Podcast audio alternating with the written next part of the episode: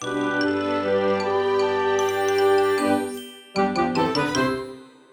ローツーザーメン皆さんこんにちは。ドイツ語講師の小町です。さて今日もすごい暑い日なんですけど皆さんいかがお過ごしでしょうか？オリンピックがついになんだかんだって感じですけど始まりましたね。見ている方もいるのかなと思うんですけど私はあんまりですねこうスポーツ全般にこうそれほど大きな興味っていうのがないのであんまり正直まだ見ていないです。ただですねテレビが家にあるので時間とかあとは興味があるのがあれば見てたらいいなと思っているんですけどスポーツはドイツ語でですね英語と全く同じ綴りなんですよ。SPORT っていうふうに書くんですけど読み方がやっぱりドイツ語になります。どう読むのかというと、知ってる人はね、知ってると思うんですけど、スポーツじゃなくて、スポーツ、スポーツっていうふうに言います。はじめに S が来ていて、その後に子音が続く場合はですね、基本的にシュの音になります。あの、日本語で言うと、まあ、シュですね。えー、スポーツですね。だから、スポーツになります。なので、数ではないっていうところが結構面白いなと思って、結構皆さんですね、こういう英語と同じ綴りだからこそドイツ語読みができない人って結構多いです。あと、例えばですね、よくあるのがミュージアムですね。ドイツ語でも同じ綴りなんですよ。M, U, S, A, U, M かな？なんですけど、これミュージアムって読むんではないです。ドイツ語読みでって言われると簡単なんじゃないかなと思ったりするんですけどやっぱりなかなか英語と同じ綴りだと英語読みにつられてしまったりとか自分がよく知っているミュージアムって言われるこういわゆる日本語の英語の発音ですねになってしまったりとかがあります。ミュージアムじゃなくてドイツ語で美術館はムーゼウムっていう風に言います。もうそのままなんですけどねムーゼウムです。で S の後に母音が来ている時ですね。母音っていうのは、あいうえおのことを言います。今だったら S と A がくっついているんですけど、この時は基本的に S の発音が、サシスセそうじゃなくて、ザジズゼゾ、濁音になります。点々がつきます。なので、ムセウムじゃなくて、ムジウムになるんですね。この辺も結構面白いポイントで、寿司っていうじゃないですか。S と U、S の後に U、母音が来ているので、これもやっぱりすじゃないんですよね。これがずになります。ずしになるんですね。で、この辺ちょっとね、こうややこしいなって思うのが、寿司って普通の、普通のというか、こう一般的にこう生きているドイツの人に言っても通じないことがあるんですね。なんでかっていうと向こうではずしずしって言われてるからです。でただちょっと日本がのことが好きな人だったりとか日本に来たことがあったりとか何かしら興味を持ってくれている人はやっぱりこう日本人は寿司じゃなくてそれはドイツ語発音で本当は寿司って言うんだっていうのを知ってくれていてでかつ寿司っていう風に発音してくれる人も多いんですね。で一回ちょっとこう面白かったのが私が一人ドイツ人の友達と電話をしていて何かについて話していたんですよね。あ、えっと、ウアラブについて話していました。一度ウアラブとフェリエの違いっていうのを話したことがあると思うんですけどいわゆる休暇ですね。休暇の過ごし方っていうのを話していてウアラブって聞くと大体の人がねライズン旅行することが多いんですけどどういうこう旅行ができるかなどういうウアラブが今のこのコロナとね生きている時代にできるかなっていう話をしていた時に「逗子いいじゃん」って言われて寿司って思ったんですよね。そのお寿司のことかなと私は思って。で、じゃあその人が思っていたのはそのお寿司の食べ物の寿司ではなくて実際に思ったのはその東京からねちょっと行ったところに逗子っていう町があると思うんですけど海に近いそこに行けばいいじゃんっていうのを思ってくれていたらしくて私はこうお寿司を食べに行くことは私にとってはこうあんまりウワラウじゃないなとか思ってまあでもそれも一つのアイディアかなとか思って聞いてたんですけどっていうですねちょっとこうミスリードな会話が以前あってこれもですねこう私は寿司のことをドイツ語では寿司っていう人が多いっていうのを知っているからこそで彼女は彼女で寿司ってみんな言うけど本当は日本語では寿司っていう風に言うっていうのを知ってるからこそ起きたようなこう何て言うんですかねこう面白い会話だったなと今は思い出しています。皆さんもこういう経験あるでしょうか？なかなかないと思うんですけどね、ここまでこううまくいき違うことって。でもこういったことがね、最近私の周りではありました。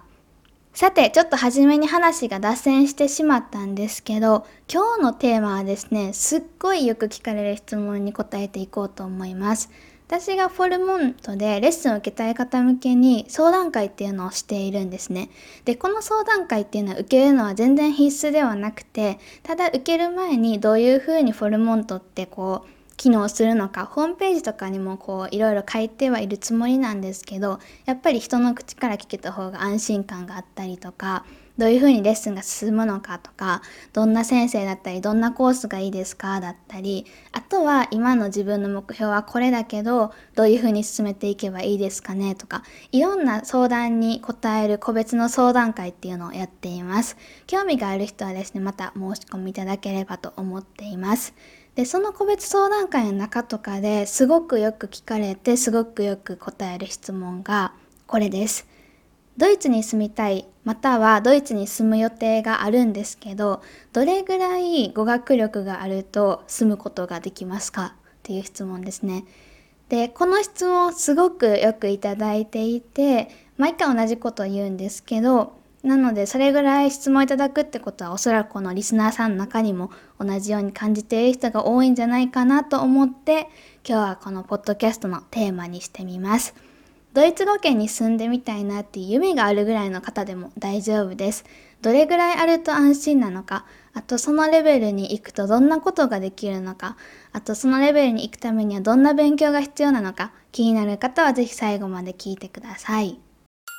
Das heutige Thema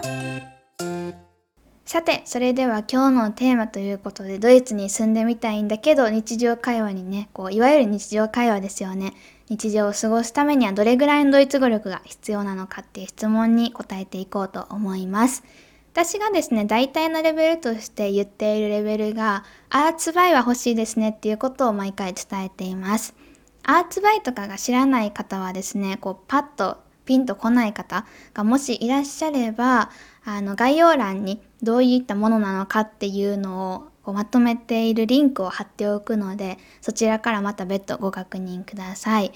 R レベルって言われるのがいわゆる初級レベルになっています。大きく分けて A、B、C、A が初級、B が中級、C が上級になるんですけど A と B がだいたいおそらくこのリスニング、リスニングじゃないですね、ポッドキャストを聞いている方には多いんじゃないかなと思います。私は C レベルで、フォルモントの例えば講師の人たちは全員 C レベルにいます。上級って言ってもかなり上級なイメージですね。で、アーツバイっていうのは A の中にも A1、A2 っていうのがあって、その A2 にあたる方なので、中級に近い初級ですね、なってます。で、皆さんがですね、おそらく完全初級からもう完全にゼロからドイツ語を始めるってなると A1 ではなくてその下に完全初級レベルっていうのがまずあると思ってください。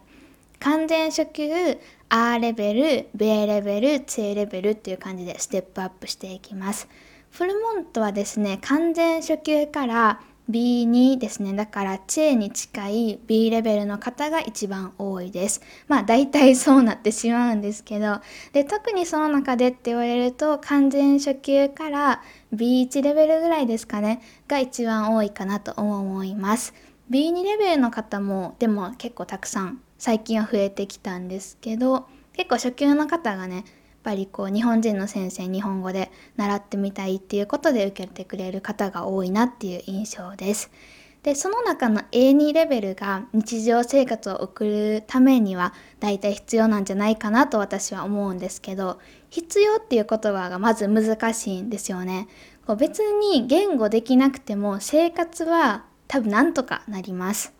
私が留学に行った時にも周りにですねそんなにたくさんだったりとかみんながみんなそうではないんですけどやっぱり英語もあんまりこうできないというか苦手意識があるけどドイツ語も完全初級の状態で挨拶とかぐらいはちょっとだけ勉強したけどっていう感じで来てでもなんとかビザとかねいろんなこと乗り越えて生活している方いらっしゃいました。まあ、その方は例えばその仕事の都合でとか家族の都合でっていうことであのついてきていてその例えば10年も20年もすごい長期的な滞在を予定しているわけではないんですけどでもじゃあ1ヶ月2ヶ月で帰るのかって言ったらそういうことでもなくてある程度の滞在期間ですね。3年5年とかそれぐらいを考えている方でただまあ初期はそういうふうに英語もドイツ語もっていう状態でいてる方はいました。ただその方たちも見ている限りではかなり大変そうではあったんですけど他の人の力とかも借りながら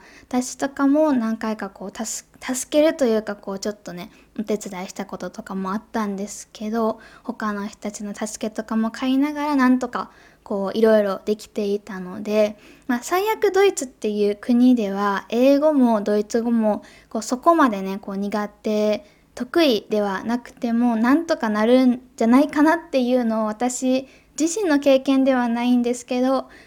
ドイツに留学していた時にそういったことを感じました。だからこう生活ができるって言われると、まあ、多分できると思うんですよね。ただ例えばスーパーとかで何か聞くことがとっさにできなかったりとかあとは逆に言われていることがわからなかったりとか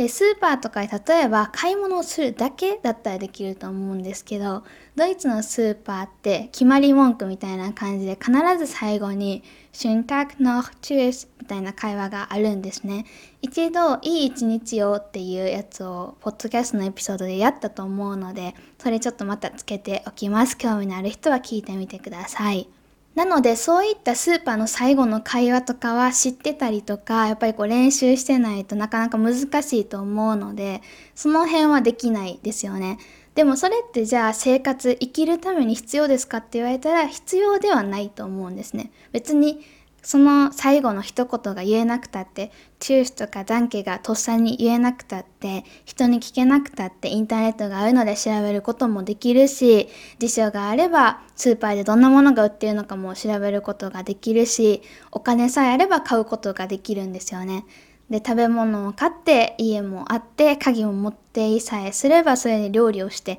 食べて生き抜くことができると思うんですけど皆さんがだからどんなことをしたいかですよね。必要って言われると別にゼロでも行きますよって私はよく言っています。ただゼロで行くとなかなかしんどいこともねやっぱり多いと思います。まず一人ではなかなかできることが少ないっていうのが一番の問題じゃないかなと思います。一人でできなくても前の人がたくさん助けてくれると思うしそういう方もたくさんいらっしゃるのがドイツっていう国ではあるんですけどやっぱり生きている中で人の助けがないと生きれない状態って結構辛いと思うんですよね。もう皆さん多分大人だと思うんですけど自立した社会人として日本だったら日本語がわかるあと日本の制度を知っているっていうのでどんなことを選べばいいかなとか次に何をしたらいいかなっていうのがすぐ情報収集もできるし決断もできるしでそれを伝えることができると思うんですね。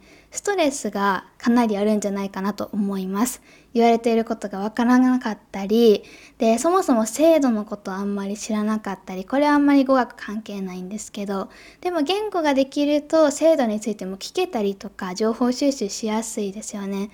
それがやっぱり自分一人の力でできないってなった時になかなかストレスがたまるんじゃないかなと私は思います。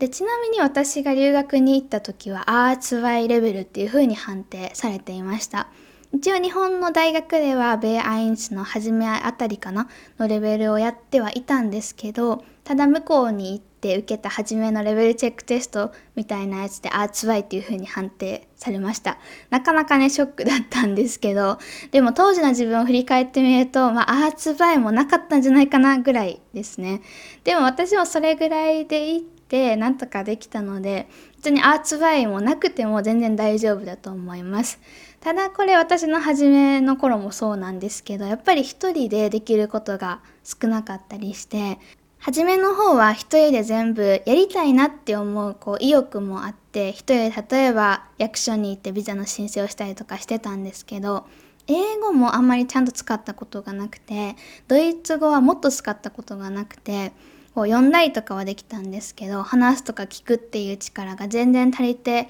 いなかったっていうのも多分重なって全然できなかったんですよ申請とかがスムーズに。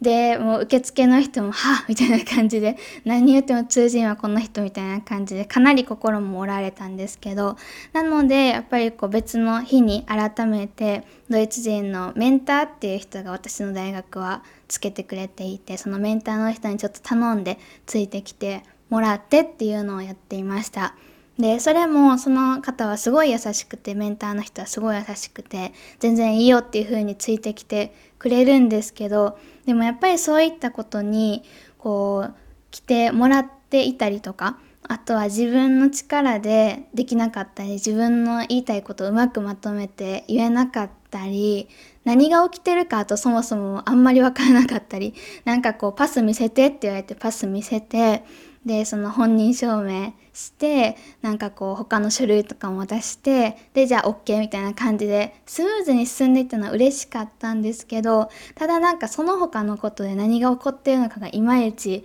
つかみ取れないわからないっていうのは結構ストレスでしたね。で当時の私がさっき言ったように多分アーツバイないぐらいのレベルだったのかな。レーゼンは多分レーゼンとシハイベンはアーツワイぐらいだったんですけど話す聞く能力が本当に乏しかったので多分アーインツの後半ぐらいだったんじゃないかなと思います。これがですね、こう話すとか聞く能力もアーツワイぐらいあると多分もう少し気が楽になってたんじゃないかなと今は思い返しています。ただじゃあそれが必要なのかって言われたらちょっと難しいところなんですけどなくても私自身は例えば生活が始めきちんとできたのでストレスは多かったですけどだから必要ではないですね。ただあるとやっぱりいいですよね。ベッサーってやつですね。で、これがじゃあアーツバイぐらいです。なのでアーツバイぐらいは今言ったように、こう、なんだかんだ生きていけるっていうか、こう、ストレスがあるけれども、そうですね、こう、一人でできることも多少はあるぐらいです。で、一般的なアーツバイレベルってどれぐらいかっていうと、ちなみに今言っているアーツバイレベルっていうのはアーツバイ終了レベルですね。アーツバイ始めとかじゃなくて、もうベイアインスをスタートしてもいいぐらいのアーツバイレベルっていう意味です。アーツバイレベルがあると簡単な受け答えっていうのがわりかしスムーズにできて自分のことだったりとか興味関心のあるテーマであればこう自分の意思っていうのを相手に伝えることができてくるぐらいです。ただやっぱりこう相手が言っていることをパッて聞き取るとかはなかなかまだ難しいところなのでそういうところでは自分の意思は頑張ってこう伝えようとしたりとか伝えることがなんとなくできるんですけれどもそれがじゃあコミュニケーションってなってくると相手が言ってることとか言われていることがなかなかこうパッとは理解しきれないところもあるんじゃないかなっていうのがアーツバイレベルです。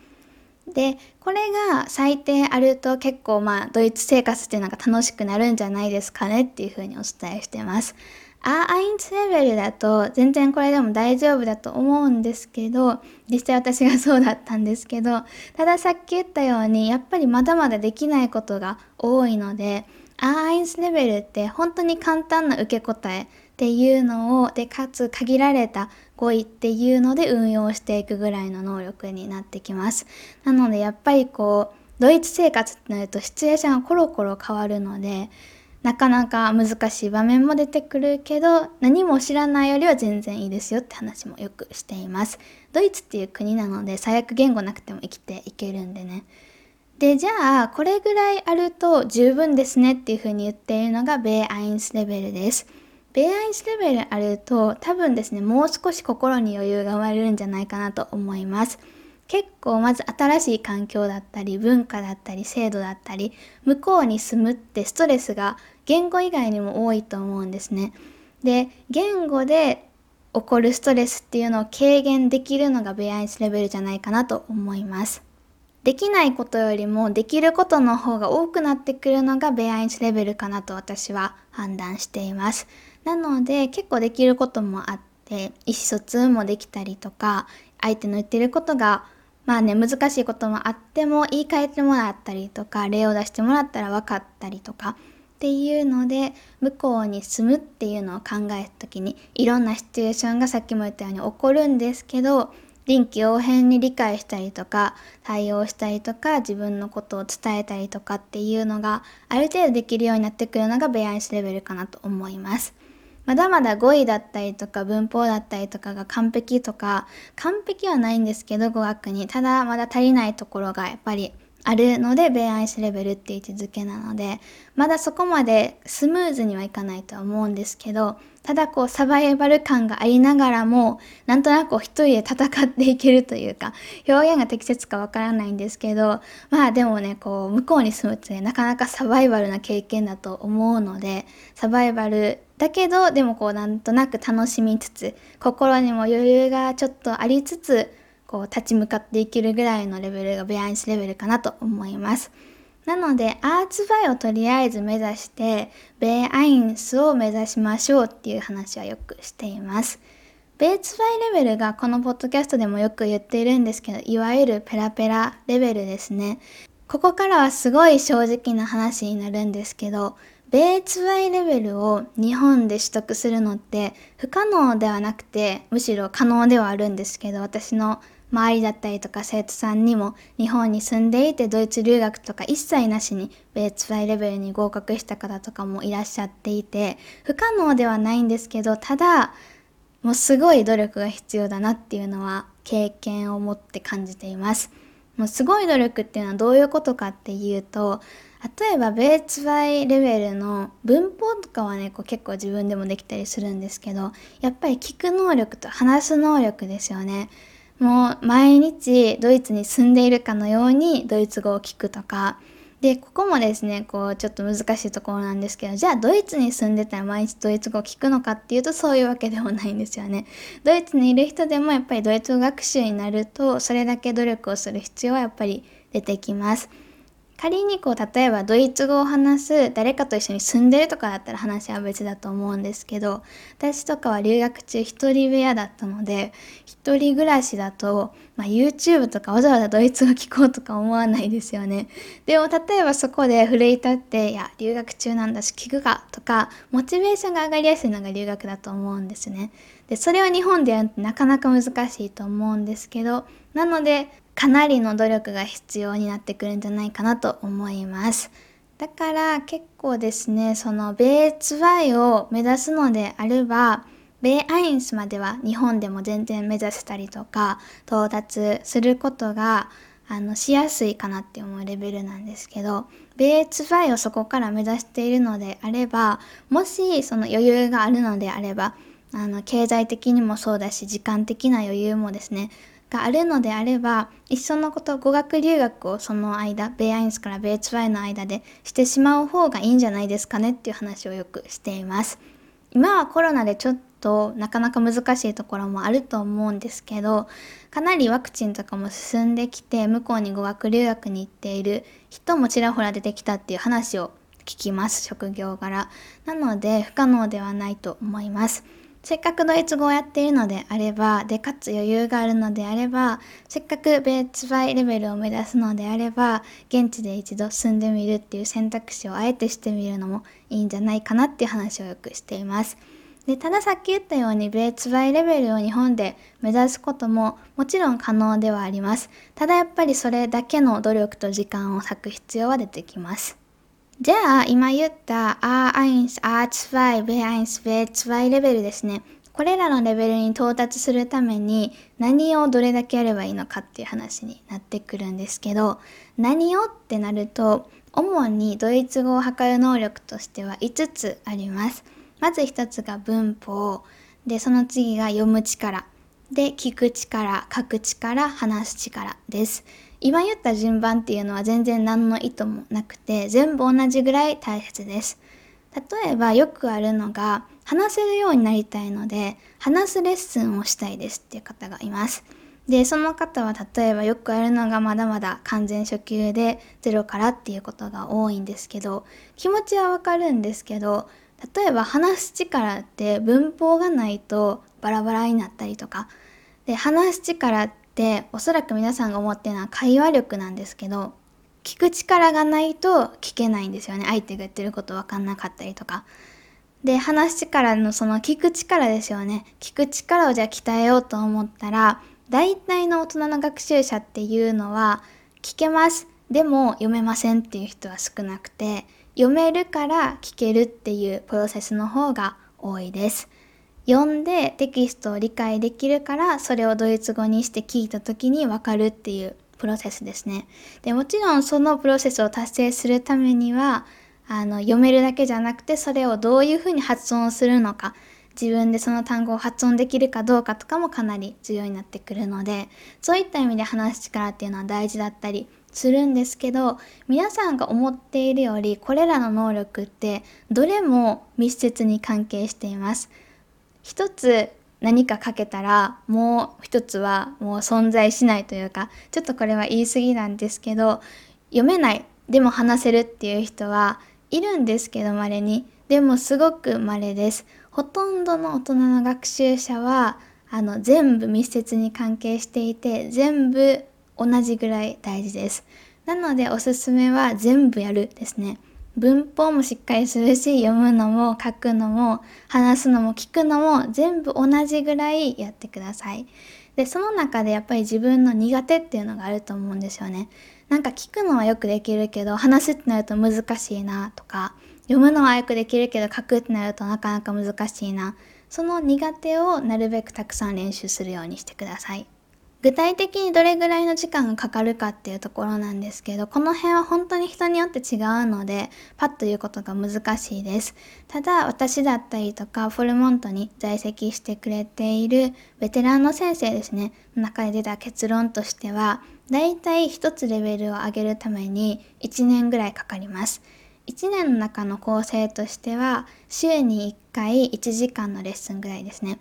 週に1時間ドイツ語を勉強して、でもこの週に1時間っていうのは勉強時間じゃなくてレッスンの時間です。週に1時間レッスンを受けて、で、かつプラスで自己学習っていうのをやって、宿題ももちろんなんですけど、レッスンの復習だったりとか、予習がある時は予習だったりとか、で、プラスさっき言った自分の苦手っていうのを自分でレッスン時間外でやったりとか聞くのが苦手なんだったら YouTube を時々見てみるとか話すのが苦手なんだったら話す練習をしてみるとか書くとかあとは文法の練習を解くとかですよねっていうのをしてだいたい1つレベル上げるのに1年ぐらいかかります。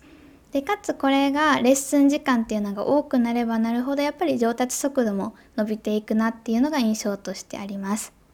レッスンを受けないと上達できないのかって言われると全然そういうことではなくてレッスン受けなくて独学ですね。いわゆる独学でもどんどん上に進む方っていうのはいると思います。ただ独学の話を前一度したことがあるんですけどなかなかこう自分が興味あることしか覚えなかったりとか何が大事で何が大事じゃないのかが分からなかったりとかするんですよね。特に初級の場合って。なのでレッスンっていう場を通してそういったことがこう先生から見て大事だって思うことですね。ドイツ学習において大事だって思うことを他者の目線からしっかり教えてもらうことができたりとかあとなかなかじゃあこれぐらいのペースでレッスンを受けてると仮定したぐらいのペースかつ量かつ質のものをあの継続的に独学してくださいねって言われた時にそれが達成できる人ってなかなかいないと思います。レッスンっていうのがあるおかげでこう勉強するきっかけになってたりとかする人が結構多いので自分の勉強速度をあまり崩さずにできるっていうのが一つのレッスンのいいところなんじゃないかなと私は思っています。というわけでだいたい週に1回1時間のレッスンを受けたぐらいでいくと1年間ぐらいかかりますかね。でこの辺も本当に人によって個人差があるので一概には言えないんですけどだいたいこれぐらいです。なので例えば仮に今完全初級の方が1時間ですね1週間1時間のレッスンを1年間受けましたってなったとしたらすごい真面目にしっかり勉強されている方であれば1年後の今の時期にはアーアインスレベル終了ぐらいにはなっているかなと思います。でそこからまたさらに1年間ですね頑張ってもらえたら2年後の今頃ぐらいにはアーツバイ終了レベルですねこれが私がおすすめしている渡航時のレベルなんですけど住むってなった時のレベルですねなんですけどに達しているんじゃないかなと思いますなかなか時間がかかるなって思う人が多いんですけど、そう本当に語学はね、時間がかかるんですよ。なのであんまり焦らない方がいいですよっていう話もよくしています。焦ってもあんまりいいことがないです。焦る事情が人によってはあるっていうのはすごい理解できるんですけど、焦って習得した言語って結局なかなか思うように使えなかったりとかっていうことも起きるので、自分が本当にしたいことは何なのかっていうのに重きを置いて考えてみるのもいいんじゃないかなと思います。例えばよくあるのが1年後に米アインスだったり米ツバイぐらいのレベルを今の初級だったり完全初級のレベルから達成したいですっていうお悩みだったり相談をよく受けるんですけどその目的によっては別にそこまで焦らないでいいんじゃないですかねっていう話もよくします。焦っても本当になかなかいいことがないので、ただそれがですね、じゃあ毎日10時間勉強できますとかだったらまた変わってはくるんですけど、大抵の人はそんなにドイツ語勉強に毎日時間割けないと思うので、ってなってくるのであれば、こう自分が達成できそうなペースでやっていくと、ドイツ語っていうのと長い間付き合っていくことができるんじゃないかなと思います。というわけで今日はですね、ドイツに住むために必要なレベルっていうのを私の経験だったりとかいつも言っていることを元に話してみました。皆さんの経験もよかったらシェアしてもらえると嬉しいです。どれぐらいのレベルでドイツに行ってこうでしたとかですね。あと、これぐらいにドイツに行きたいなと思っていて今はこれぐらいを学習中です。とかそういったことがおそらくほとんどの人にあるんじゃないかなと思うので仮に別にドイツに住む予定はないんだけどっていう方がいたら、まあ、ドイツに住むと仮定してもらって夢の話をね考えてみるのも楽しいんじゃないかなと思います。それでは今日はここで終われたらと思います。ここまで聞いてくださった皆さんどうもありがとうございました。いい週末を過ごしてください。チュース